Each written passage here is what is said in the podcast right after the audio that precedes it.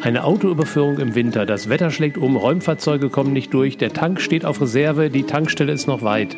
Hilft da positives Denken? Kann der Glaube wirklich Berge versetzen? Niemand kann das wirklich sagen. Keiner hat Beweise.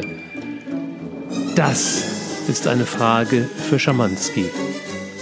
Mein Name ist Andreas Henning, besser bekannt als Schamanski.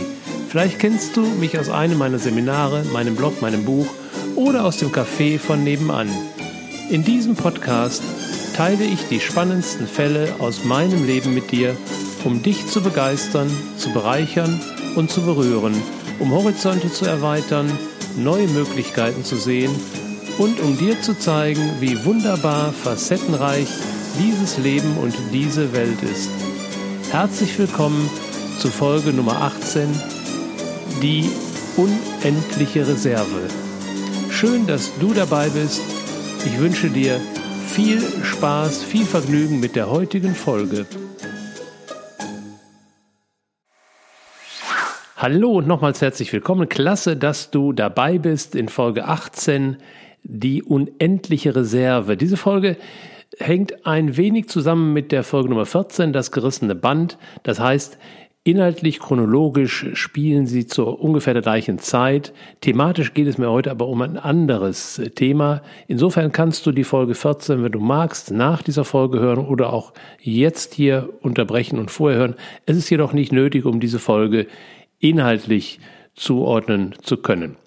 Worum es mir heute geht, ist auch nochmal etwas zurückzugehen in der Zeit, in sozusagen Schamanskis Lehrzeit. Auf der anderen Seite ist es ein Thema, das brandaktuell ist, nämlich die Frage, was können wir Menschen durch unseren Mind, durch unseren, durch unsere Willenskraft, durch unsere Visionskraft, was können wir eigentlich wirklich erreichen? Können wir tatsächlich Materie verändern? Wird es eines Tages so weit sein, dass äh, viele Menschen in der Lage sind äh, zu materialisieren? Das heißt, durch ihre Gedankenkraft nicht nur Geschehnisse, Stimmungen zu erzeugen, sondern tatsächlich auch Materie zu bewegen und zu installieren. Eine spannende Frage, die immer wieder diskutiert wird. Und äh, dazu möchte ich heute ein wenig beitragen, diese Diskussion nochmal anzufachen. Du darfst also ganz gespannt sein. Worum es inhaltlich geht, ist, ähm, ich hatte äh, einen, einen Kreuzbandriss beim Skifahren erlitten und bin dann mit meinen Freunden noch eine Zeit vor Ort geblieben. Ähm, eine sehr gute Freundin von mir hatte mir einen Platz im Krankenhaus in Essen, wo ich zu der Zeit auch wohnte, reserviert oder, oder äh, organisiert. Und ich konnte aber Zeit lassen, weil die Regel damals war, ich weiß nicht, wie es heute ist, Kreuzband innerhalb von Stunden operieren. Ansonsten zieht es sich zurück, falls es ganz gerissen ist und es darf durchaus ein paar Tage dauern, bis die OEP erfolgt. Und ich habe mir die paar Tage Zeit gelassen, bin also noch zwei, drei Tage bei meinen Freunden in Österreich geblieben, habe mich dann in den Zug gesetzt, nach Essen gefahren und wartete jetzt also im Krankenhaus auf meinen OP-Termin. Da ich mit meiner Lebensgefährtin in Österreich war und auch mit meinem Auto, war natürlich zu organisieren, wie dass sie das Auto mit nach Essen bringt. Das war kein Thema. Es war noch eine gute Freundin mit in der Gruppe und die beiden hatten also, bevor ich abfuhr per Zug, entschieden, dass sie am Ende der, der Skifreizeit dann das Auto sozusagen überführen wollten. Das Ganze spielt sich spielt ab zu einer Zeit, wo wir noch keine Handys hatten. Das heißt, da gab es also auch nur relativ selten Kommunikation. Ich wusste nur, dass sie dann in einer Nacht fahren wollten und erwartete sie also am nächsten Tag in meinem äh, neuen Office im Krankenhaus. Ich war zu der Zeit ja bereits im Management tätig und ähm, da die Kommunikationsmittel noch bei weitem nicht so waren wie heute, war es also so, dass mich täglich dann auch Mitarbeiter im Krankenhaus besuchten und ich hatte da mein halbes Büro eröffnet. Ich war schmerzfrei und ähm, äh, wartete auf meinen Termin und hatte eine recht gute, gute Zeit und freute mich natürlich abends meine Lebensgefährtin wieder in den Arm zu nehmen. Das heißt, es war nicht abends, ich glaube, wir sind über Nacht gefahren, es war, glaube ich, morgens. Und ähm, naja, die, die Zeit kam, jedenfalls der Zeitpunkt kam und sie kam auch tatsächlich mit der Freundin dann ins Krankenhaus. War ja auch dann deren erster Besuch und der, der Auftakt war dann noch recht witzig, weil sie klebten dann auf meine Fenster im Krankenhaus ähm, so, so diese, diese Folien, also so Vögel, die man schon mal auf Fenster klebt, damit eben ähm, lebendige Vögel, leibhaftige Vögel nicht davor fliegen. Und der Hintergrund war der, dass ich mir kurz vor der Abreise, ähm, wer den Schaden hat, braucht ja für den Spott nicht zu sorgen, zu meinem ledierten Knie dann noch eine Beule geholt hatte, weil ich versucht hatte, aus einem Fenster zu schauen, das sich allerdings als geschlossen herausstellte. Also witzig, wie die Mädels waren, klebten sie also diese Vögel dann noch im Krankenhaus auf das Fenster. Naja, dann kam also dann die Frage, wie war denn so die Fahrt? Und sie drucksten erst so ein bisschen, ein bisschen herum. Und dann kam heraus, dass sie wohl das Auto leicht touchiert hatten äh, bei einer Passfahrt. Ähm, und äh, nach eigenem Bekunden war aber nichts weiter passiert. Ähm, die Birne war sogar noch in Ordnung, nur das Glas des Blinkers war kaputt. Naja, wie sich später dann rausstellte, kostete das Blinkerglas dann 2500 Mark, weil wohl doch ein bisschen mehr an der Leitplanke gelandet war als nur das äh, Blinkerglas.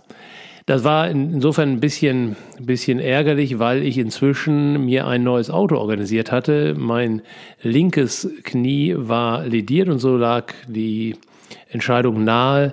Während der Erholungszeit, die war also schon durchaus mit zwei bis drei Monaten angesetzt, die ich brauchen würde, bis ich wieder das Bein Toto Completo nutzen konnte und dass ich mir für diese Zeit eben ein anderes Auto besorgte und da ich zu der Zeit pro Jahr 60, 70.000 Kilometer fuhr, lag also nahe, das alte Auto abzugeben und direkt ein neues zu kaufen. Ich hatte gute Kontakte auch zu dem Autohaus, weil ich alle zwei Jahre bei meiner Fahrleistung, die ich für die Firma fuhr, regelmäßig alle zwei Jahre mir ein neues Auto holte.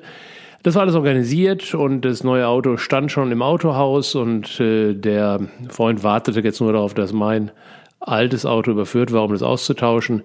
Das mit dem Blinker machte das jetzt ein bisschen komplizierter noch, war aber letztendlich nicht das Thema, weil ich freue mich immer, wenn bei Unfällen den Menschen nichts passiert und das war jetzt in dem Falle so. Naja, wir, wir kamen dann auf andere Themen und dann interessierte mich aber dann letztendlich doch, wie es denn jetzt zu diesem ähm, kaputten Blinkerglas gekommen war, zumal zu dem Zeitpunkt mir eben nicht klar war, dass der Schaden wohl doch etwas größer war. Und die Mails berichteten dann, dass sie eben ähm, einen Pass gefahren waren. Ich kenne diesen Pass. Wir sind regelmäßig im Winter immer in diesen Ort gefahren. Und äh, da sie eine Nachtfahrt geplant hatten, fuhren sie logischerweise so dann im Dunkeln und auf der Fahrt, auf der Anfahrt zum Pass wurde es, wurde, gab es Schneetreiben und, und starken Schneefall und damit natürlich entsprechend auch Staus. Die, und wenn Stau ist, dann kann halt nicht regelmäßig, so regelmäßig gestreut werden. Die Straße wurde glatt. Also es war wohl recht eine, eine recht spannende und chaotische Anfahrt zum Pass hinauf. Und ähm, als sie dann oben so gerade an der Kuppe waren, wo es also wieder gerade wurde und leicht bergab ging, da ist es ihnen dann halt passiert, dass das Auto sich nicht bremsen und äh, lenken ließ und dann in eine Schneewehe gerutscht war, die allerdings dann diese Schneewehe sich um eine Leitplanke herum gekringelt hatte, weshalb eben das Auto leicht touchierte und das Blinkerglas kaputt ging. Es war jetzt auch nicht so, dass ich mal eben aus dem Krankenhaus raushumpeln konnte, um mir das anzuschauen. Und wie gesagt, äh, ich habe mich damals über sowas nicht aufgeregt und heute erst recht nicht. Es sind materielle Schäden, die sind in der Regel versichert oder bezahlbar. Hauptsache, den beiden war nichts passiert. Dass es in dem Zusammenhang noch eine andere spannende Geschichte gab, wurde es später deutlich. Also wir saßen dann noch in gemütlicher Runde und der, der die Geschichte mit dem Vogel ähm, kam wieder ins, ins Spiel. Und ähm, wir plauderten also so und äh, über den Skiurlaub nochmal und äh, was jetzt die Woche anstand. Sie mussten ja auch wieder arbeiten gehen. Also so rundherum und so, so irgendwo so zwischen zwei Sätzen kam dann eben so die Bemerkung, äh, dass eben mein Auto wohl doch wirklich ein Spitzenfahrzeug wäre. Das war damals ein Ford Scorpio, also das größere Fahrzeug, das Ford so zu bieten hatte. zu der Zeit technisch schon mit einigen Finessen ausgerüstet, was natürlich im Vergleich zu heute gar nichts war. Ähm, aber eben, wie gesagt, zu der Zeit, ähm, wir waren ja gerade zu der Käferzeit gerade entrungen, da war das schon ein recht komfortables Auto und sie hatten das auch sehr genossen mit allen, mit den Features, die es hatte. Und was ihnen besonders erwähnenswert erschien, war eben die Hinweisleuchte für, für den Reservesprit, dass die also so exakt funktionierte. Und da stutzte ich dann, hörte auf und habe nachgefragt und dann stellte sich heraus, dass sie ja sowohl vorm Losfahren nicht mehr vollgetankt hatten, ähm, weil unmittelbar nach dem, nach dem Pass wussten sie, dass da ein größerer Ort kommt, wo eben Tankstellen kein Thema waren. Und in dem kleinen Ort gab es, in dem sie losgefahren waren, gab es eben nur eine Tankstelle, die hatten sie verpasst hatten festgestellt, hatten überschlagen, dass sie noch genug Sprit an Bord haben, um locker über den Pass zu kommen. Dann allerdings verschlechterte sich das Wetter und es war ein Stop-and-Go-Verkehr schon äh, an der Zufahrt zum Pass, dann den ganzen Pass, die Anfahrt zum eigentlichen Pass hinauf im Schritttempo. Das braucht natürlich ungleich mehr Sprit, vor allen Dingen, wenn die Straße glatt ist und viel auch mit durchdrehenden Reifen gefahren wird. Also sie hatten jedenfalls wesentlich mehr Sprit verbraucht als einkalkuliert.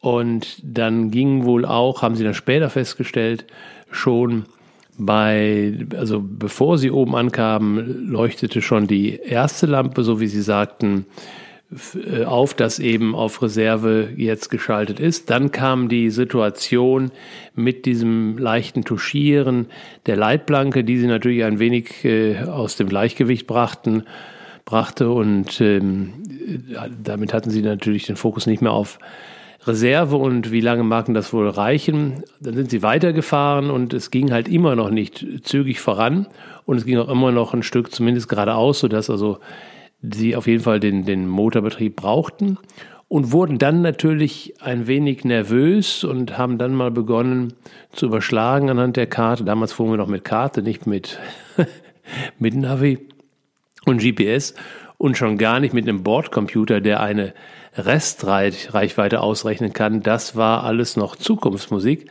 Es gab einfach nur eine Tanknadel und eben ein, ein Lämpchen, das aufleuchtete, wenn noch eine definierte Anzahl von ungefähr so und so viel Litern im Tank war. Naja, sie haben dann trotzdem anhand der Karte überschlagen und kamen zu dem Schluss, es könnte so gerade noch, gerade noch reichen. Und sie waren eben dann hellauf begeistert. Natürlich erstens, dass es gereicht hat und es war auch so, das Fahrzeug konnte damals 75 Liter fassen und sie haben tatsächlich dann 75 Liter auch hineingetankt, sind also wirklich auf den letzten Tropfen noch zur Tankstelle gekommen, wobei ich glaube, in so einen 75 Liter Tank passen dann auch äh, doch ein bisschen mehr noch rein. Aber wie auch immer, es hatte wirklich so gerade knapp gereicht. Und sie war, ihre Begeisterung äh, über das Fahrzeug war deshalb, weil diese Lampe eben ihre, ihre Farbe verändert hat. Also die wurde dann von, von hellorange zum Schluss zu dunkelorange und das gab ihnen die Sicherheit, also diese Veränderung der Farbe gab ihnen die Sicherheit, okay, da geht noch was, da ist noch was drin. Und das machte also ihre Begeisterung aus. Jetzt ist an der Stelle interessant zu wissen, dass dieses Auto zu der Zeit eine ganz normale Lampe hatte, eine ganz normale Glühbirne hatte, die eben nicht heller oder dunkler leuchtet, die also nicht mal mehr oder weniger Strom bekommt. Ich hatte das so in Erinnerung, habe das aber dann nach dieser Geschichte, habe mir den Spaß gemacht und habe das tatsächlich dann mal in der Werkstatt, durch einen Anruf in der Werkstatt mal, mal gescheckt. Äh, es war definitiv nur eine Birne da drin und diese Technik, dass das, äh, die Farbe sich verändert, die gab es sicherlich zu der Zeit schon, aber die war halt nicht für, für die Fahrzeuge vorgesehen. Später kam an diese Stelle dann eben der Bordcomputer oder andere, andere Hilfsmittel, um Vorwarnstufen und Hauptwarnstufen einzubauen. Hier war es eben so, dass die beiden eben davon überzeugt waren und die, sich die Farbe in ihrer Wahrnehmung tatsächlich verändert hat. Was ich glaube, was da stattgefunden hat, und da kann ich gleich dir noch ein anderes Beispiel vergeben, wo wir das etwas technischer tatsächlich mal experimentell so aufbereitet haben. Ich glaube, was hier passiert ist, dass sie zunächst mal ihre Aufmerksamkeit sehr gebündelt haben auf diese Lampe, auf diese Birne und damit natürlich auch sehr gebündelt haben auf den äh, Spritverbrauch. Das heißt, ihr Fokus war eben nicht in der, in der Angst, oh Gott, oh Gott, reicht der Sprit, sondern sie bekamen immer wieder durch die Veränderung der Farbe bestätigt, es ist noch was drin im Tank. Es reicht noch. Und sie hatten sich das auch so auf der Karte angesehen, dass es also knapp werden könnte. Die letzten Meter hatten sie überlegt, könnte man ja dann auch ohne Motor rollen. Wäre nicht gegangen, weil das Auto hat eine Servolenkung, Servobremse. Aber das mal dahingestellt. Sie waren jedenfalls überzeugt davon, dass der Sprit reichen würde und bekamen darüber ein Feedback, sodass sich jetzt eine Feedback-Schleife in ihrem Unterbewusstsein einstellte, was eben gestattete, in einem hohen Maße im Vertrauen zu bleiben. Und ich glaube, ich persönlich glaube, dass das so ein, ein Lehrstück für die Schamanskis der Welt war, eben tatsächlich in der Praxis zu erfahren, was durch Gedankenkraft möglich ist. Wir sind hier jetzt noch ein Stück weit entfernt vom Löffelbiegen und vom Stühlerücken und vom, vom Materialisieren. Wir sind jedoch schon an dem Grenzbereich, wo Gedankenkraft, also reine Schwingung, die Materie beeinflussen kann. Und wir sprechen ja hier in dem Falle über, es war ein Benzinfahrzeug, also über flüssiges Benzin, was dann im Verbrennungsmotor ähm, aus, von dem flüssigen Zustand in einen gasförmigen Zustand übergeht, um dann eben verbrannt zu werden. Also die, die Dichte der Materie ist natürlich ist bei weitem nicht so groß wie bei einem festen Körper und damit etwas leichter zu beeinflussen. Und es gibt zwei Varianten der Beeinflussung.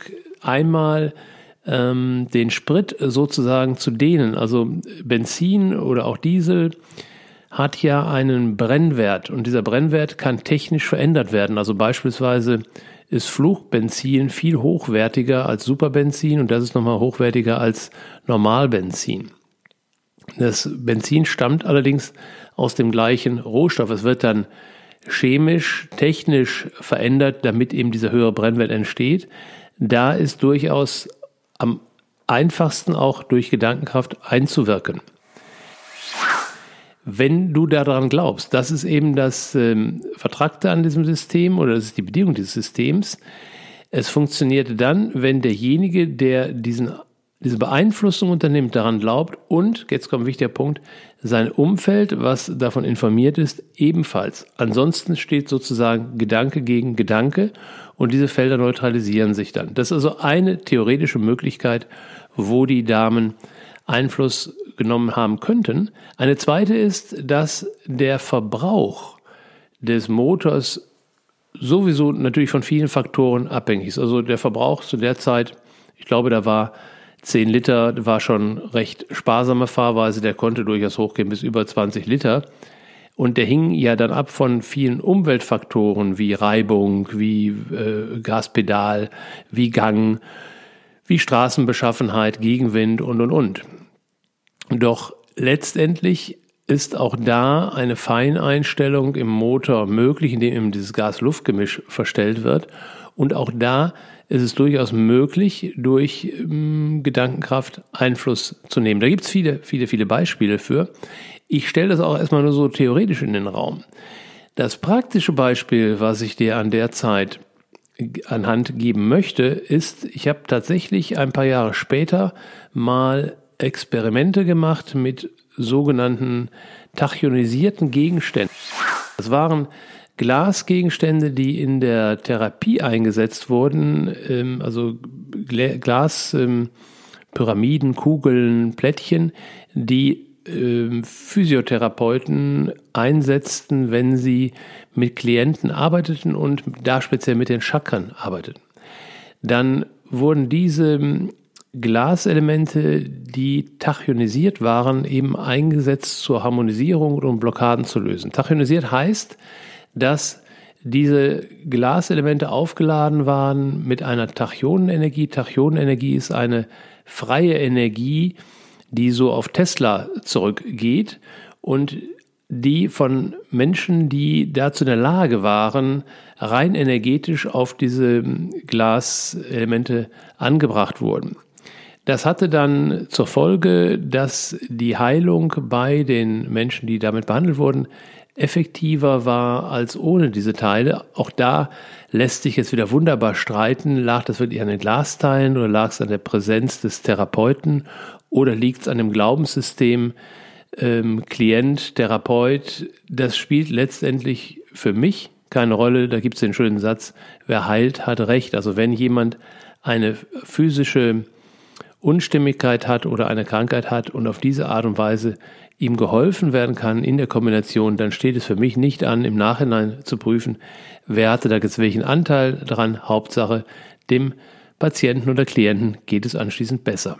Also ich hatte jedenfalls diese Teile im Zugriff. Ich hatte sogar ein kleines Handelsunternehmen dafür.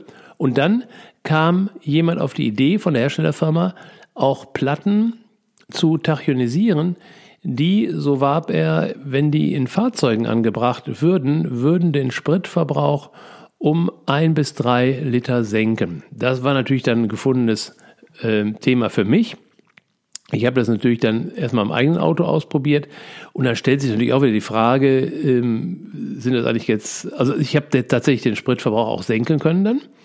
Jetzt ist natürlich die Frage, habe ich das durch meine Mentalkraft gemacht, habe ich das durch diese Platten gemacht oder bin ich einfach ein Stück bewusster gefahren und habe, dadurch den Spritverbrauch gesenkt. Auch da gilt für mich wieder, Cash in der Tasche zählt, Spritverbrauch ist runter, hilft mir Geld zu sparen, habe ich anderweitig zur Verfügung, wunderbares Leben. Das ließ mir allerdings damals keine Ruhe und ich habe dann mit einem Freund, der ein Gartenbauunternehmen hatte, ein großes Gartenbauunternehmen, habe ich dann beschlossen, äh, dass wir mal ein, ein etwas großflächigeres Experiment mit 15 Fahrzeugen machen. Das war jetzt mal etwas wissenschaftlicher angehaucht und wir haben dann tatsächlich ähm, fünf Fahrzeuge mit diesen Platten ausgerüstet. Die wurden an, ich weiß nicht mehr so genau, ich glaube drei, vier Stellen im Motorraum angebracht. Das war, die waren relativ klein, die waren auch gut anzubringen, also das fiel nicht unbedingt auf, wenn man das nicht wusste. Und deshalb hatten wir auch drei Gruppen gebildet. Drei, fünf Fahrzeuge bekamen die Tachyonen und die Fahrer wurden informiert darüber. Fünf Tach wurden mit Tachyonen ausgerüstet und die Fahrer wurden nicht informiert. Und dann Blindversuch, fünf Fahrzeuge, an denen wir nichts gemacht haben. Und das Ganze ging dann, wir haben mal nach einem Monat ausgewertet und dann, glaube ich, nochmal nach, ich glaube, nach drei Monaten nochmal ausgewertet. Und es kam tatsächlich dabei heraus, dass die Fahrzeuge, die eben ausgerüstet waren, circa zwei Liter weniger Verbrauch hatten. Das waren so siebeneinhalb Tonner LKWs, die alle mit Hänger unterwegs waren. Da war jetzt noch eine gewisse Unsicherheit drin, weil man natürlich schon schauen muss, schon genauer hinschauen muss, wer ist wie oft mit Hänger gefahren, wie schwer waren die Hänger beladen, welche Strecken sind die gefahren. Aber ich glaube, wenn nach drei Monaten sich so ein Durchschnittswert so einpendelt, dann hat das schon eine ganz gute Aussagekraft. Interessant fand ich eben, das war für mich so der, das, das, das Interessanteste dabei, dass eben kein Unterschied darin bestand, ob die Fahrer nun involviert waren oder nicht. Denn auch da waren ja wieder beide, beide Wege möglich. Einmal, dass die Fahrer dem Ganzen positiv eingestellt sind und durch ihre Gedankenkraft das, das äh, Experiment unterstützen oder im umgekehrten Fall durch so Gedanken wie, was ist denn das für ein Blödsinn, die Gedank, äh, die Wirkung sozusagen ein bisschen blockieren oder zumindest neutralisieren. Das war also offensichtlich nicht passiert. Das heißt, die, die äh, Ladung sozusagen, die Aufladung der, dieser Kunststoffplatten war wohl das Entscheidende und ganz eindeutig eben, dass äh, gegenüber der, der Neutralgruppe von fünf Fahrzeugen definitiv der Spritverbrauch gesenkt wurde. Das hat mir dann damals einfach gezeigt, dass es möglich ist, durch Schwingung äh, die Materie tatsächlich zu beeinflussen. Das Ganze ist dann so ein bisschen im, im Sande verlaufen, weil die Platten relativ ähm, hochpreisig waren, so dass es doch eine recht lange Zeit brauchte, bis es sich amortisierte und natürlich immer auch damit verbunden war. Also wir haben in den Fahrzeugen die Platten natürlich drin gelassen, aber darauf jetzt einen Verkauf aufzubauen, ist dann letztendlich nicht gelungen, weil einfach der Anreiz doch zu gering war im, im Verhältnis zu der gedanklichen Gegenwehr der meisten Fahrer. Doch das hilft mir jetzt nochmal zu belegen, dass, oder meine, meine Theorie ist eine reine Theorie zu belegen, dass die beiden Freundinnen tatsächlich durch Gedankenkraft und durch diese Feedback-Schleife, durch diese Bestätigung, ja, es, es ist doch Sprit drin, es ist noch was, es ist noch was, durch diese Feedback-Schleife der Lampe, die sich aus ihrer Sicht veränderte von der Farbe her, dass sie damit dieses Kraftfeld halten konnten, was sie genau bis zur Tankstelle getragen hat. Und auf meine heutige Arbeit äh, übertragen, wenn ich mit ähm, Situationen umgehe oder wenn ich auch in Trainings und Schulungen darauf eingehe, sind das alles so Basiserlebnisse, ähm, die ich hatte und offensichtlich auch brauchte, um wirklich selbst zu erleben oder im nahen Umfeld zu erleben, dass es geht. Da gibt es ja auch andere Beispiele. Ähm, Videos habe ich darüber noch nicht gesehen, aber die Geschichten werden erzählt, dass wenn eben in einer Gefahrsituation, also das, das, das beste Beispiel, was mir einfällt, ist, dass eben ein Kind ähm, überfahren wird von einem Auto, liegt also unter dem Auto und die Mutter ist plötzlich in der Lage, das ganze Auto anzuheben, also eine physische Kraft aufzuwenden, die, die ihr normalerweise nicht zur Verfügung steht, dann ist das ja auch nichts anderes, als dass in dem Fall dann der Geist über die Materie des Körpers sozusagen siegt und etwas möglich macht, was sonst nicht möglich ist. Und das, wie gesagt, geht, glaube ich, auch bei, bei Materie, die außerhalb unseres Körpers ist, am leichtesten noch bei gasförmigen, flüssigen Körpern, aber durchaus auch bei festen Körpern. Und ich habe von diesen Erlebnissen dann noch so einige ähm, erleben dürfen, was eben mich immer mehr darin bestärkte, auf diese geistigen Kräfte zu vertrauen, dass sie wirken. Ich glaube, das ist auch der wichtigste, die wichtigste Voraussetzung. Also nicht so sehr, dass du in der Lage bist, diese Kräfte zu entwickeln, denn diese Kräfte zu entwickeln ist ja nichts anderes als eine pure Konzentration auf bestimmte Wellenbereiche, auf, auf bestimmte, auf eine bestimmte Richtung. Aber entscheidend ist eben, darunter ein eigenes Glaubenssystem zu haben, was eben unerschütterlich ist, was fest entschlossen ist und was eben die Gegengedanken des Verstandes neutralisiert bzw. ausschalten kann. Ja, ich hoffe, du konntest das, das dem so folgen und ich hoffe, es war auch spannend für dich ähm, zu hören, was alles so möglich ist, wenn man fast im Schneechaos scheitert ohne Sprit, dass eben da die reine Zuversicht reichen kann, es dann doch noch zu schaffen.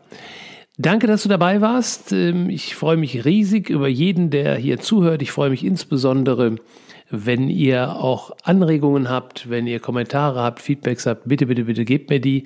Und ansonsten bleibt bitte noch dran. Es gibt noch einen kleinen, kleinen Ausschnitt aus Schamanskis härtesten Fall, der sich einstellte, als meine Tochter Martha 2015 tödlich verunglückte und ich mich auf die Suche nach ihr machte auf der sogenannten anderen Ebene. Bleib also bitte noch einen kleinen Moment dran.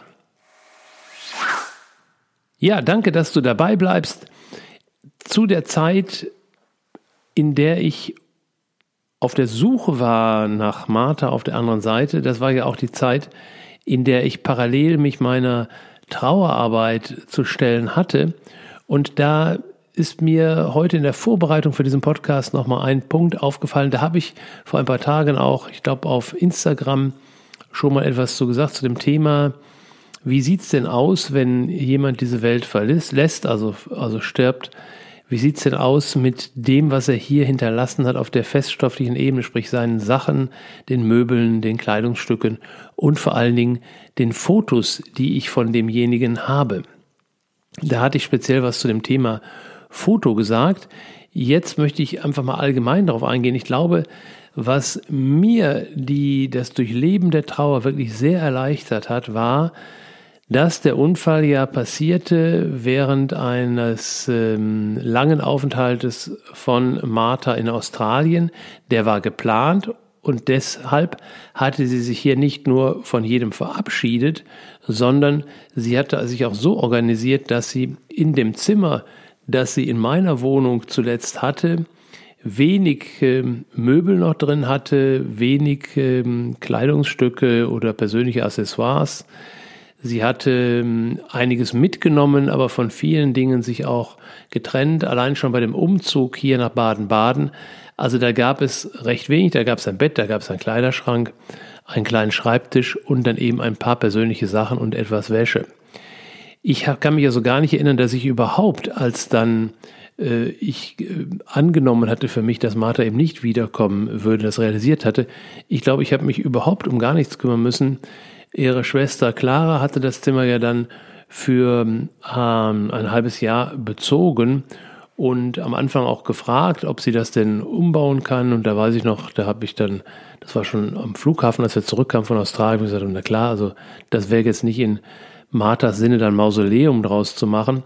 Da war auch der Aspekt von Clara in erster Linie, es für sich ein bisschen einzurichten, passend einzurichten. Dabei sind also schon die ersten Dinge entfernt worden und im Laufe der nächsten Wochen hat dann einfach, äh, einiges haben wir dann doch, fällt mir gerade ein, gemeinsam entschieden. Also haben wir jedenfalls geguckt, was, was bleibt noch in dem Zimmer, was ähm, stellen wir bei eBay ein oder was geben wir auch, wir haben einiges auch an, an gute Freunde als Andenken weitergegeben, aber wir haben uns relativ schnell doch von den meisten Dingen der Materie getrennt und als dann nach einem halben Jahr Clara dieses Zimmer ebenfalls verlassen hat, bin ich nochmal durchgegangen und habe dann ähm, fast, fast alles, was noch da war, entfernt. Ich habe ein paar Sachen nochmal in den Karton gepackt, falls Clara da noch was von haben möchte. Für mich war klar, ich möchte da überhaupt keine Erinnerungsstücke haben. Und dementsprechend gab es dann auch keine Fotos mehr. Und ich glaube, das äh, hat meinen Trauerprozess sehr unterstützt, wenn ich mir vorstelle, wie es sein mag, wenn jemand ein ganzes Haus hinterlässt mit, mit unglaublich vielen Möbeln und, und vielen, vielen angesammelten Gegenständen oder auch Kleidungsstücken aus vielen Jahren und du als naher Angehöriger dann dich dem stellen musst, dann kommen natürlich durch diese Gegenstände, und so war es hier bei uns auch, kommen natürlich wieder die Erinnerungen von den alten Zeiten.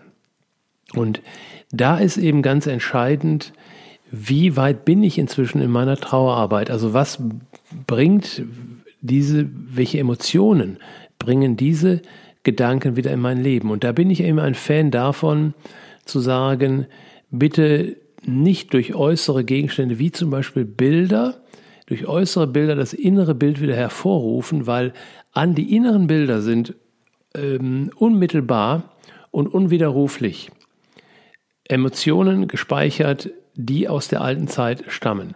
Wenn diese Emotionen allerdings immer wieder überwoben werden durch die aktuelle Trauer, dann fache ich damit die Trauer immer wieder an und komme aber gar nicht mehr in die ursprünglichen Emotionen. Also wenn ich beispielsweise eine, eine Bootsfahrt gemacht habe vor zehn Jahren und die war super gummigal, wir haben Spaß gehabt und ich erinnere mich wirklich voller Freude an diese Situation. Wenn ich noch in der Trauer bin, dann komme ich an diese Freude gar nicht heran, sondern es entsteht neben der Trauer so eine Sehnsucht danach, dass das doch bitte nochmal geschehen möge. Und dieses wird immer wieder verstärkt und das halte ich für nicht förderlich. Und wenn ich durch bin durch die Trauer, dann dürfen diese Rückblenden in der Freude, die dürfen auch aus mir heraus dann geschehen. Das halte ich für den normalen Fluss des Lebens, wo ich praktisch meinem inneren System überlasse, ähm, was es, wo es hinschauen mag. Und insgesamt gilt natürlich auch in einer solchen Phase und vor Dingen nach einer solchen Phase Fokus nach vorne, Fokus in die Zukunft, in das, was ich in meinem Leben plane und das, was ich erleben möchte. Und dieses Erleben sollte idealerweise kein Wiederholen von altem Erleben sein, was ja sowieso nicht geht, weil dieser Teil, also dieser, dieses Mitglied der alten Runde ja eben nicht mehr zur Verfügung steht. Und deswegen Fazit, Was ich gelernt habe in der Zeit, was es mir sehr erleichtert hat, war eben, dass auf der materiellen Ebene nicht mehr so viel zu organisieren war. Und das ist auch der Tipp, den ich, wenn ich heute Menschen begleiten darf, die in eine ähnliche Situation geraten oder mal geraten sind, dann auf der Ebene wirklich auch im wahrsten Sinne des Wortes im Außen zu entsorgen. Ja, das war das, was mir heute so in den Sinn kam zu der Zeit ähm, nach Marthas Unfall. Ansonsten, wenn du mehr zu diesem Thema, ähm, wenn dich das interessiert, dazu mehr lesen möchtest, ich habe ein Buch darüber geschrieben mit dem Titel Angekommen. Das gibt es bei Amazon oder auf meiner Homepage www.andreashenning.de. Und äh, das Hörbuch ist aufgesprochen, wird also auch demnächst herauskommen. Du darfst dich also auch da schon mal darauf freuen. Da ist dann die ganze Geschichte der letzten vier Jahre festgehalten. Und ich danke dir, dass du heute wieder dabei warst. Es hat mich riesig gefreut und bitte, bitte gebt mir Feedback, gebt mir Kommentare, wenn ihr ein Thema habt. Und ansonsten freue ich mich über jeden, der auch bei der nächsten Folge wieder dabei ist. Es geht in einer Woche wieder weiter mit einem Fall für Schamanski und diesmal mal wieder mit einem echten Fall.